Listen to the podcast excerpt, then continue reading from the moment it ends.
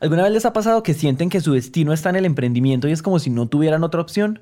Así es, a muchos de nosotros el emprendimiento nos elige y no al contrario. Es Santiago Vélez, uno de los grandes emprendedores que encontró una forma de innovar haciendo estudios de mercado y tiene una historia fenomenal. Les damos la bienvenida a un nuevo episodio.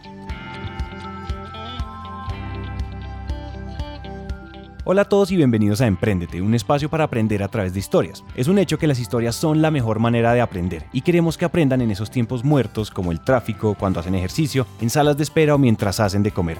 Esos tiempos ya no son perdidos, son para que aprendamos juntos. Hola a todos, mi nombre es Santiago. Yo soy Juan Pablo y este es uno de los episodios que tenemos que agradecerle a Bancolombia, uno de los bancos más grandes de Colombia, pero sobre todo el primer banco que le está apostando con todo el emprendimiento. Santiago ha pasado por el programa de aceleración de Guaira gracias a su innovadora forma de hacer investigaciones de mercado.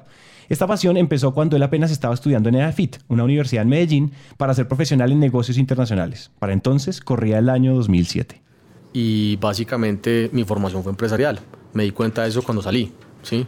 Y digamos que la universidad fue mi primer cliente. Eso es una cosa que las universidades deben promover mucho más.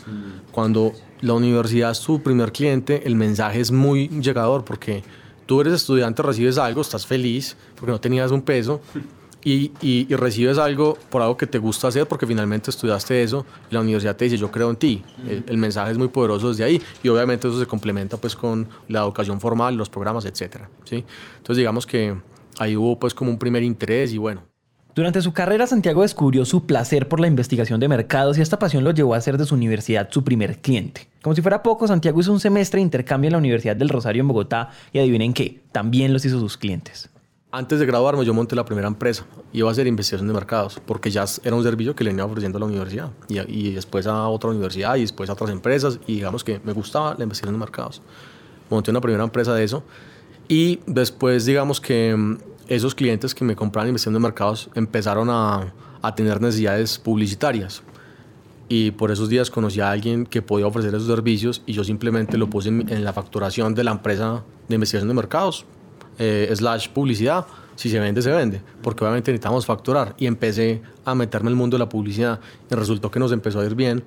Ya tenía un socio y una empresa por la cual responder y, y en cambio la investigación de mercado estaba más solo, entonces yo dije, no, voy a dejar esto en pausa, eh, quiero aprender la publicidad, quiero, hay potencial de negocio, voy a vender, voy, y empezó esa empresa. Con el tiempo esta agencia publicitaria llegó a ser una empresa consolidada, se llamaba Inbrand, y según Santiago hacían un buen trabajo.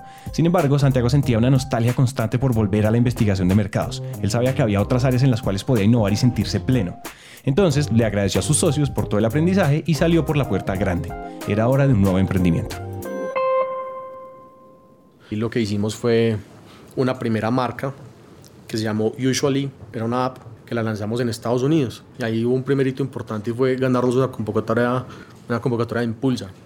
Y nosotros le pegamos al perro. Yo ya quería apostarle a eso.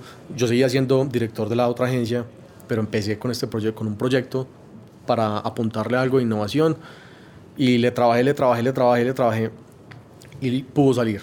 Impulsa, que es el ente del gobierno colombiano que apoya el emprendimiento, decidió confiar en Usually. Y cuando parecía que nada podía salir mal, pero entonces nos dimos cuenta incluso antes de lanzar la app allá que no iba a funcionar, que, que no teníamos suficiente red de negocios allá, que era muy costoso todo, que la mayoría de aplicaciones en Estados Unidos tienen mucha más inversión detrás y eso, digamos, hace que sean mejores y, y, y pelean por un segundo del usuario distinto. O sea, realmente no teníamos cómo ganar.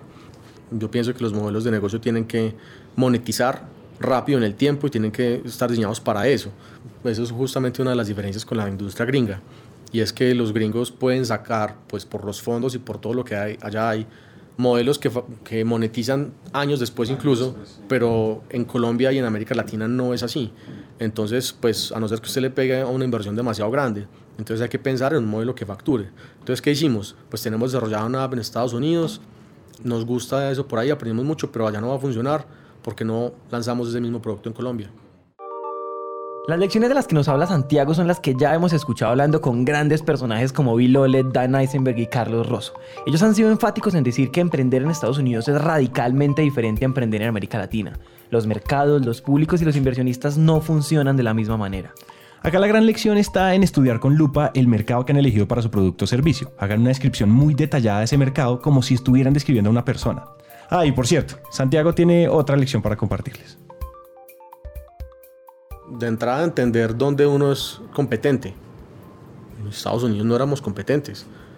Aquí en Colombia, en cambio, estaban nuestros contactos, nuestra red de negocios, los clientes de la agencia que tenía, que eran un referente, una vía crediticia, otras muchas posibilidades y una necesidad de mercado también. Entonces, ¿por qué no probarlo aquí? Ese tema de, de aceptar que no funciona algo y decir, venga, lo uso para construir lo siguiente, también fue un aprendizaje muy grande de trabajar sobre lo que se ha hecho, de, de iterar, es parte de la metodología, itere, itere, itere. Y si no, nada iterando, haga un pivot grande. Listo. Pues yo he sido un personaje de esos en la vida. ¿sí? Yo he iterado, iterado y cuando no, hago un pivot pero lo que sea siguiente debe ser mejor que lo anterior. Y yo pienso que esta empresa lo ha logrado en el sentido de que pues, es una mejor apuesta empresarial de mi parte con respecto a mis otras aventuras empresariales pasadas. ¿sí? Entonces es una cosa eh, más importante. pues. Pero estas aventuras empresariales, como Santiago las llama, son las que lo ayudaron a crear lo que hoy es Movijobs, una mezcla entre la aplicación fallida en Estados Unidos con todo el conocimiento de sus días de publicista. El éxito de Movijobs se basa en su innovadora forma de realizar investigaciones de mercado, en las cuales los grandes protagonistas son los usuarios de la misma aplicación. Al fin y al cabo, todas las empresas necesitan información de su competencia, de cómo están funcionando sus puntos de venta, de los hábitos de los consumidores, y Movijobs ofrece toda esa información, todo gracias a su comunidad de usuarios, quienes hacen dinero en el proceso. Descargan Movijob, eh, se registran y apenas les llega un job, lo toman y lo ejecutan, sea en su casa o sea en un supermercado, tome una foto de un producto, en fin.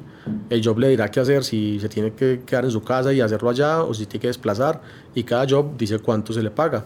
El usuario va haciendo las tareas, va haciendo todos los jobs que le llegan y va acumulando ese saldo en su perfil MobiJob. Por lo general, estas plataformas virtuales suenan como a que son la solución a la mayoría de nuestros problemas. Y bueno, yo creo que exageramos, pero en el emprendimiento todo suena muy bien hasta que lo empezamos a implementar. Santiago ya había aprendido esta lección y necesitaba una forma de mostrarle a sus potenciales clientes, o sea, las marcas, que MobiJobs funcionaba. Ahora volvamos con la respuesta de Santiago. Claro, primero tengo, o sea, tengo que comprobar que a las marcas les gusta y les funciona y que a los usuarios también. Eso es una decisión comercial. Voy a ir a ofrecerle a alguna marca que de pronto no puedo responder, que no he probado yo mismo, no puedo. ¿Qué tengo que hacer? Probarlo yo. ¿Qué tengo que hacer? Destinar un presupuesto para mandar los jobs yo y poder así tener usuarios y hacer pruebas con marcas ficticias, no existían. Y así empezamos a probarlo. Y cuando vimos que había respuesta a los usuarios, fuimos involucrando a las marcas lentamente para ir creciendo con ellas y poder ver que, que funcionaba. Entonces se fue apalancando de esa forma. Entonces, toca es probar, pero pues alguna solución tiene que tener. Uno no va a parar de montar la empresa por eso. Uno simplemente prueba y prueba y prueba con todo lo que eso implica y, y, y pues con el aprendizaje que también deja. Para validar una idea solo se necesita creatividad y no es validar por validar, es porque en ese proceso nos llenamos de argumentos para salir a venderla. Ya después de eso el crecimiento de la plataforma fue cuestión de tiempo. El usuario que entra a Movijob, aparte de que mucha gente tiene cariño a la marca, pues entra por, por solucionar un tema, necesita dinero extra y le gusta hacer las tareas. Entonces, perfecto, hay un match muy bueno. En ese orden de ideas, pues entre más jobs hemos tenido, más picos de usuarios hemos tenido, porque obviamente hemos crecido mucho por referenciados. Eh, la mamá que le dice a la tía, a la prima, a la sobrina, eh, mira, están pagando 500 pesos por factura de uno. Entonces las primas bajan la aplicación y empiezan a, a hacer el job de uno y listo, em, todos empiezan a ganar. Entonces, cuando hay más campañas, pues obviamente hay picos de, de usuarios. Hoy, Movijobs es una empresa que tiene una red de más de 40.000 usuarios haciendo trabajos para grandes marcas. Han recibido apoyo de Guaira, Impulsa y recibieron el premio Andy a la creación de empresas. Como se habrán dado cuenta, Santiago es uno de esos emprendedores latinos que ha recorrido un largo camino. Y pues la verdad es que sí me tuve que parar varias veces, darme la palmadita yo solo y seguir. Y eso nadie se enterará jamás de eso ni, ni sabrá qué pasó. Pero nunca, nunca, nunca pensé en dejar la empresa porque es que los problemas que venían no estaban acabando con el modelo, ni estaban, no, eran vainas que se presentan en, los días a día, que una cosa, que otra, que problemas que el equipo, eso pues, pero nunca dejé creer en el espíritu fundacional de la empresa y eso me mantuvo a flote siempre. Ese espíritu emprendedor de Santiago es el que los ha mantenido vivos y creciendo a ritmos acelerados. Y de ese mismo espíritu queremos compartirles las lecciones más bonitas de Santiago. Primero él nos cuenta con quién es bueno asociarse. Claro que usted puede montar una empresa con su mejor amigo, claro que lo puede hacer. Y puede que se, se enteren, se, les funcione muy bien y demás. Pero nunca hay que olvidar que no es tan, o sea, que uno no monta una empresa porque tiene un amigo. Uno monta una empresa porque hay una visión y si ese amigo resulta que es el partner para esa visión, perfecto. Pero, pero uno no monta la, empresa con alguien por ser un amigo, no necesariamente. Y alguien alguna vez me dijo algo que entendí muy bien después y fue, es mejor ser amigo de los socios que socio de los amigos. Eso es importante. Y, hay que, digamos, eh, pensar es en, en conformar un equipo ideal para un objetivo, independiente de si somos un poquito amigos o muy amigos. ¿sí? Es mantener esa objetividad es importante para el rumbo de la empresa. Es mejor ser amigo de los socios que socio de los amigos. Grábense esta frase en la cabeza si quieren montar una empresa. Es mejor haber encontrado una idea y luego buscar los socios ideales a buscar unos socios para luego empezar a pensar en una idea de negocio. Segundo, Santiago nos cuenta un secreto, el momento en el que se dio cuenta que su emprendimiento ya era una empresa de verdad, verdad.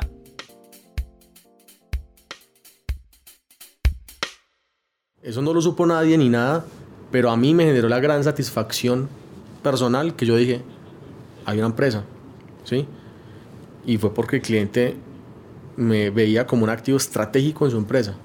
Cuando yo sentí eso, yo sentí, este es un cliente, cliente, ¿sí? Cliente, cliente. Es un partner prácticamente. Eso hace una diferencia en una empresa, sentir eso. Por lo demás son victorias pequeñas, sí, ok, chévere, pero igual pues la responsabilidad siempre es mucha. Pero cuando ya usted entiende que usted es parte de su cliente, que es lo que usted quiere, clientes, y que usted es parte integral de eso con ellos, entonces ya usted dice, ok, es- eh, aquí ya hay una cosa formal y, y- y hay una empresa posible. Ya hay un cliente, cliente. Ya pueden haber dos, tres, etcétera. Si ya uno puede haber 100. Sí, todo pensando en nuestra propia monetización, no en la inversión de externos, porque uno no puede crear una empresa para buscar inversión. La inversión es un adicional o un resultado de, ¿sí?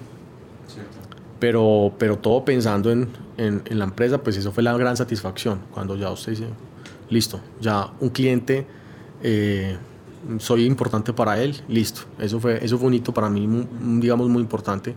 Por último, Y como ya es costumbre, un consejo. final.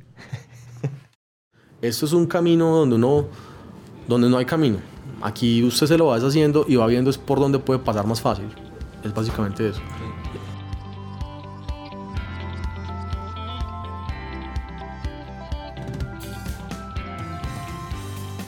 Este emprendimiento, como muchos otros, lo tiene todo. Una gran idea, mucha experiencia detrás y un mercado enorme por atender. Mejor dicho, sigan en la pista que vendrán cosas grandes para ellos. Y Juanpa, hasta aquí llega este episodio. Recuerden que nosotros existimos porque queremos contar historias con aprendizajes que les ayuden a cumplir sus sueños. Emprender es duro, pero vale la pena y si escuchándonos les ayudamos, estamos cumpliendo nuestra labor.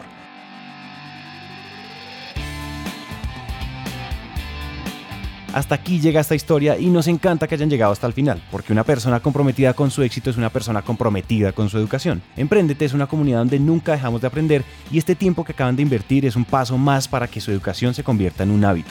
Y recuerden que de cada mil personas que nos escriben nos tomamos un café o hacemos una llamada con por lo menos 100 de ellas. Así que dejen la pena y escríbanos por WhatsApp.